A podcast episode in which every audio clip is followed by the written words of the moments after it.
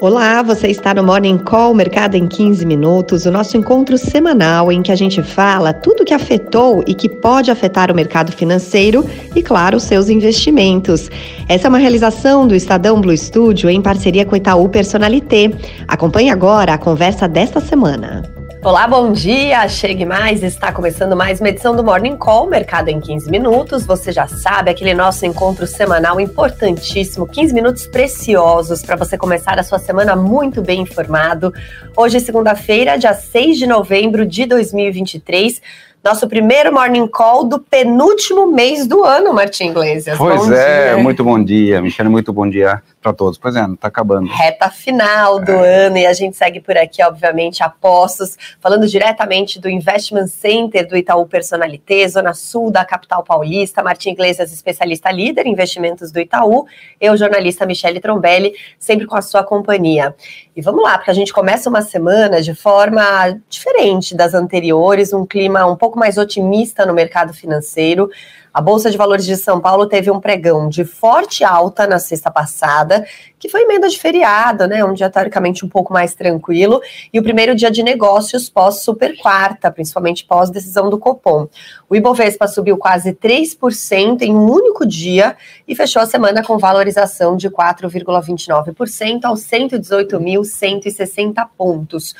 E aí, o que motivou exatamente essa euforia? Podemos dizer assim, né? Uma euforia é, no mercado, Martim? Uma contida euforia, digamos assim. Eu acho que juros nos Estados Unidos, em primeiro lugar, né? sempre eles, esses sempre juros ali. Juros. Daí, é, tivemos aí as decisões, como você comentou, tanto do Copom como do próprio Fed, né? É, os juros futuros acabaram caindo um tanto, né? Isso impulsionou alguns setores, particularmente os varejistas e outros é, setores vinculados aqui à demanda interna, tá? No comunicado, o que a gente vê é que o Banco Central fala é, basicamente de que deve manter esse ritmo de cortes em meio ponto percentual nas próximas é, reuniões. É, tem algumas preocupações, obviamente, internas, externas, no cenário internacional. É, então tem alguma certa cautela, mas deve ser mantido esse ritmo. Né? Em algum momento chegou a se pensar que isso seria acelerado, pelo, por enquanto o ritmo deve ser mantido. Isso faz com que a taxa Selic vá terminar em 11,75 esse ano e a nossa projeção aí é 9,5 para terminar o ano que vem, 2024. Uhum.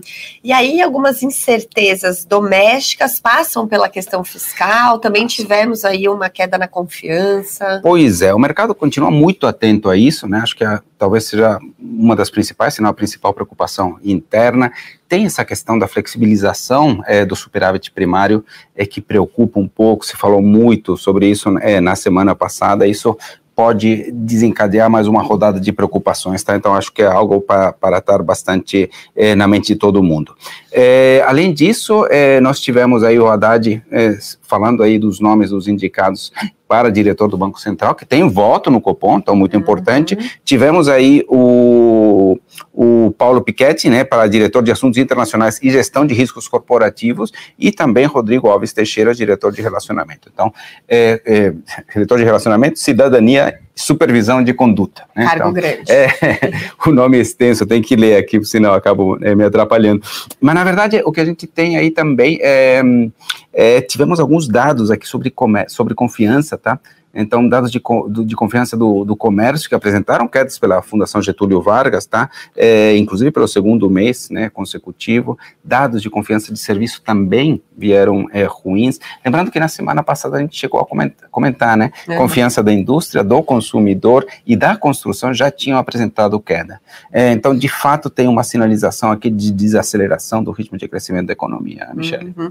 Mas a gente também teve alguns dados locais positivos, ou pelo menos não não tão negativo? Tivemos, tivemos algumas coisas sobre balança comercial, por exemplo, um, um recorde, né, 80,2 é, bilhões de superávit até agora, um recorde histórico, tá? Um aumento de quase 58% em relação àquilo que a gente tinha no mesmo período do ano passado. Então, isso é importante, puxado por soja, puxado por petróleo, mesmo com, com o preço se mantendo estável, até caindo um pouco durante a semana, a gente teve um aumento de vendas ali.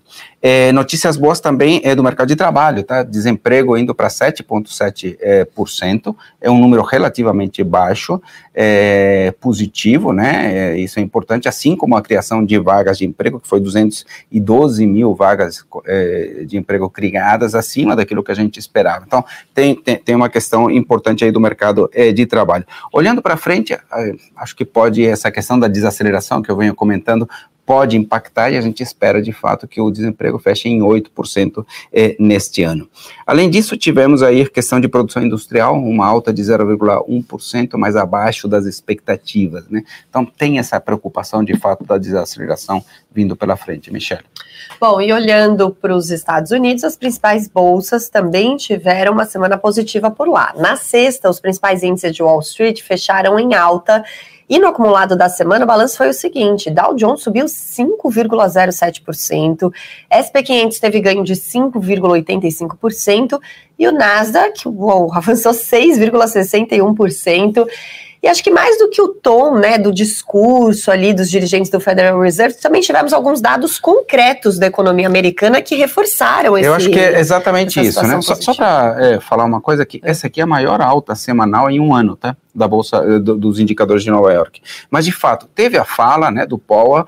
É, de alguma forma foi interpretada como a possibilidade mesmo de, de, de não haver novas altas é, de juros aí, pelo menos num, num, bom horizonte de tempo. Isso foi importante, mas aí veio, como você comentou, é o payroll, né? Que veio é, mostrando aí uma desaceleração, né? O mercado esperava uma criação de 180 mil vagas, vieram 150 mil vagas, né? 30 mil a menos, né? Isso sinaliza de fato que a economia está desaquecendo, que deve levar a menos pressões inflacionárias e confirmar essa visão de que a alta dos juros deve estar chegando ao fim. É, tivemos é, também os salários desaceler... não desacelerando, subindo menos. Uhum. Né? A leitura anterior tinha sido uma, uma alta dos salários de 0,1 é, 33%, foi para 0,21%. É importante isso também porque demonstra de fato um mercado de trabalho um pouco mais fraco, é, que pode, digamos assim, ajudar é, na inflação. É, a próxima reunião é, do, a, do, do, do, FONC, né, do Comitê de Política Monetária do, do FED, será nos dias 12 e 13 de dezembro. A última do é, ano. A última do ano, e até lá teremos dados importantes, tá? teremos mais um dado de emprego e mais um dado de PIB. Vamos ver, mas a tendência, e é o que, é o, que o mercado aposta hoje, é de que não teremos nova alta. Sabe que eu fiquei analisando um pouco das falas do Jerome Powell e, e é muito engraçado, né? Porque assim, ele não, na verdade, ele não dá nenhum tom assim muito otimista, mas o mercado interpreta como algo otimista, é nas entrelinhas, é, né? completamente Martim? nas entrelinhas. Com... É impressionante. Se ele, é, se ele é, é, é, ele precisa mexer de alguma forma nas expectativas, né? Então, uhum. com algumas palavras ele mexe, mas ele não pode criar volatilidade é. exagerada nos mercados, que é ruim também. Né? Cria imprevisibilidade, cria movimentos indesejados no câmbio. Então, a fala dele tem que ser ponderada, mas dando indícios e sinais dos, dos próximos movimentos. É isso. Bom, e aí nessa onda mais otimista, o dólar também teve uma semana de desvalorização por aqui. Na sexta, a moeda americana fechou em queda de 1,56%, cotada a R$ 4,89. E aí, se a gente olhar de quanto que foi a baixa acumulada na semana. É, na semana foi de 2,34% e no ano de 7,25%.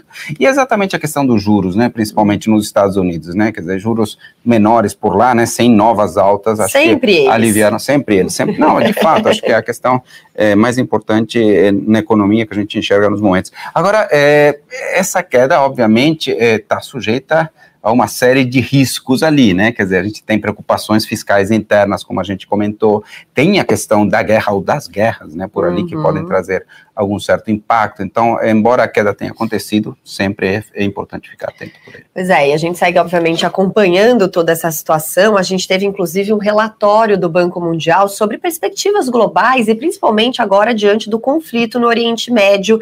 E qual foi o principal alerta desse documento, Bertinho? Não, o, o principal, é, primeiro que o tom foi relativamente otimista, ou seja, é, ou pelo menos não foi pessimista, digamos assim, ou seja, uhum. que o impacto da guerra, né, terrível guerra que a gente está vendo, é limitado dentro do preço dos ativos, tá? É, a economia eh, global está mais robusta, está diferente do que era no início dos anos 70, quando nós tivemos a primeira crise do petróleo. Então, de alguma forma, o impacto deve ser é, menor, deve ser mais limitado. Agora, a, a grande questão para ficar é, muito atento é que nós temos duas frentes de guerra. Né, tem a questão é, da Rússia é, contra a Ucrânia e temos essa questão no Oriente Médio. E se a guerra no Oriente Médio se, se, acentua, se torna um tanto mais forte, podemos ter impacto aí sim nas commodities. Tá? Uhum. Não é o cenário base, né? O cenário base é as coisas se manterem mais ou menos como estão, e aí o preço do petróleo ficaria eh, na casa de 91 dólares o barril, 90 dólares o barril, né, uhum. é, que é uhum. mais ou menos, não é tão diferente do que a gente tem hoje, é, e 81 dólares é, no próximo é, ano, né? uhum. né, então sem novas pressões inflacionárias. Então acho que é um pouco é nesse sentido que a gente viu o relatório. Bom, então vamos lá ver como é que estão se comportando se comportaram os mercados na Ásia, como é que está a Europa. É, a, a, Ásia, ela trabalhou, acho que ainda é, com inércia do que a gente tinha visto aqui no Ocidente na sexta-feira, tá? Então fecharam em altas bolsas, né? A China de 0,91%, Hong Kong de 1,57% e Tóquio de 2,33%. Na Europa, no momento, o mercado estava caindo faz uns minutinhos, 0,27%, mas os futuros de Nova York em alta, 0,11% Dow Jones Futuro e 0,20% o S&P Futuro. Então, os mercados relativamente tranquilos no momento. Bom, e vamos saber o que pode mexer com os nossos investimentos durante a semana, tanto aqui no Brasil quanto nos Estados Unidos e em outros lugares do mundo, Martim. Tá, é, eu acho que aqui a semana a gente precisa é, continuar acompanhando a questão é, das discussões sobre a meta fiscal, né, super importante.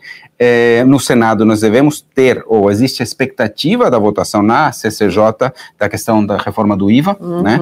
É, teremos balanços, né, rodada importante, grandes empresas, Embraer, Gerdau, Itaú, Petrobras, por exemplo, publicando uhum. resultados, e no exterior é, temos que continuar acompanhando o conflito, tá? O conflito é, no Oriente Médio. É, hoje, o que, que nós teremos hoje? A B3 passa a fechar mais tarde para adequação ao horário de Nova York, então passa a fechar às 18 horas. Teremos dados de conta corrente? Não teremos. Tivemos já, acabou de sair, né? Tivemos um déficit de 1,38 bi, bem dentro das expectativas, tá? E teremos PMI aqui no Brasil hoje também. Amanhã, ata da, da reunião do Copom, né, super importante a gente dar, dar, dar uma lida. É, é, teremos dados de crédito de setembro também e teremos aí dados de produção é, industrial da Alemanha de setembro. Depois temos aí na quarta dados do setor de varejo para setembro e vendas no varejo na zona do euro também. Na quinta, fala do presidente do Banco Central é, americano na, em conferência do FMI e teremos aí decisão de política monetária no México e no Peru. Na sexta, muito importante, teremos o IPCA de outubro, super importante para ver as tendências aí é, da inflação e possíveis movimentos do Banco Central também, e teremos o PIB do terceiro trimestre no Reino Unido. Tudo bem, acho que PCA e ata do Copom aqui no Brasil são os e mais... E a fala do, do presidente do Banco Central americano sempre, né? Sempre. Bom, e para fechar hoje, eu gostaria de falar um pouquinho com você, Martim, a respeito do Marco Legal das Garantias, que foi sancionado na semana passada pelo presidente Lula, tramitou já no Congresso Nacional nos últimos meses. E o que muda na prática, de fato, em relação aos financiamentos? Tá, é, acho que, em primeiro lugar, é, isso aqui é uma tentativa de reduzir o custo de crédito. Né? O Brasil tem taxas de recuperação é, judicial de garantias muito baixas, né? 18%, sendo que no mundo é algo como 42%. Né? O fato de você não conseguir recuperar as garantias implica que você tenha riscos potenciais maiores e isso encarece o crédito. Então a tentativa aqui é de baratear é, o crédito. Na prática, o que muda é que é possível usar, passa a ser possível usar a mesma garantia para mais de algum empréstimo. Né? Então, eventualmente, se você tem uma dívida de um determinado tamanho, você usa parte disso, é como se você pudesse fracioná-lo. Né? Então, isso é importante para o tomador, importante no sentido de que deve baratear é, o custo. E o segundo, a questão da possibilidade, possibilidade de uma intimação eletrônica para o início da execução das dívidas. Então, se torna também mais fácil. Vamos ver, acho que a grande questão é até que ponto a gente consegue, de fato, baratear o custo do crédito. É uma medida importante, uhum. pode ter impactos na economia como um todo, na concessão de crédito e certamente certamente, inclusive, aí no crescimento de longo prazo. Muito bem. Olha, muito bom ter a sua companhia por hoje. Você sabe que semana que vem tem mais. E eu te lembro que além das nossas várias plataformas digitais que você pode nos acompanhar com imagens, sempre tem a opção podcast. É só você procurar ali pela plataforma de streaming Estadão Notícias e lá dentro estaremos eu e Martim no Morning Call. Obrigada por hoje, Martim. Muito obrigado, Michelle. Obrigada. Até a próxima semana.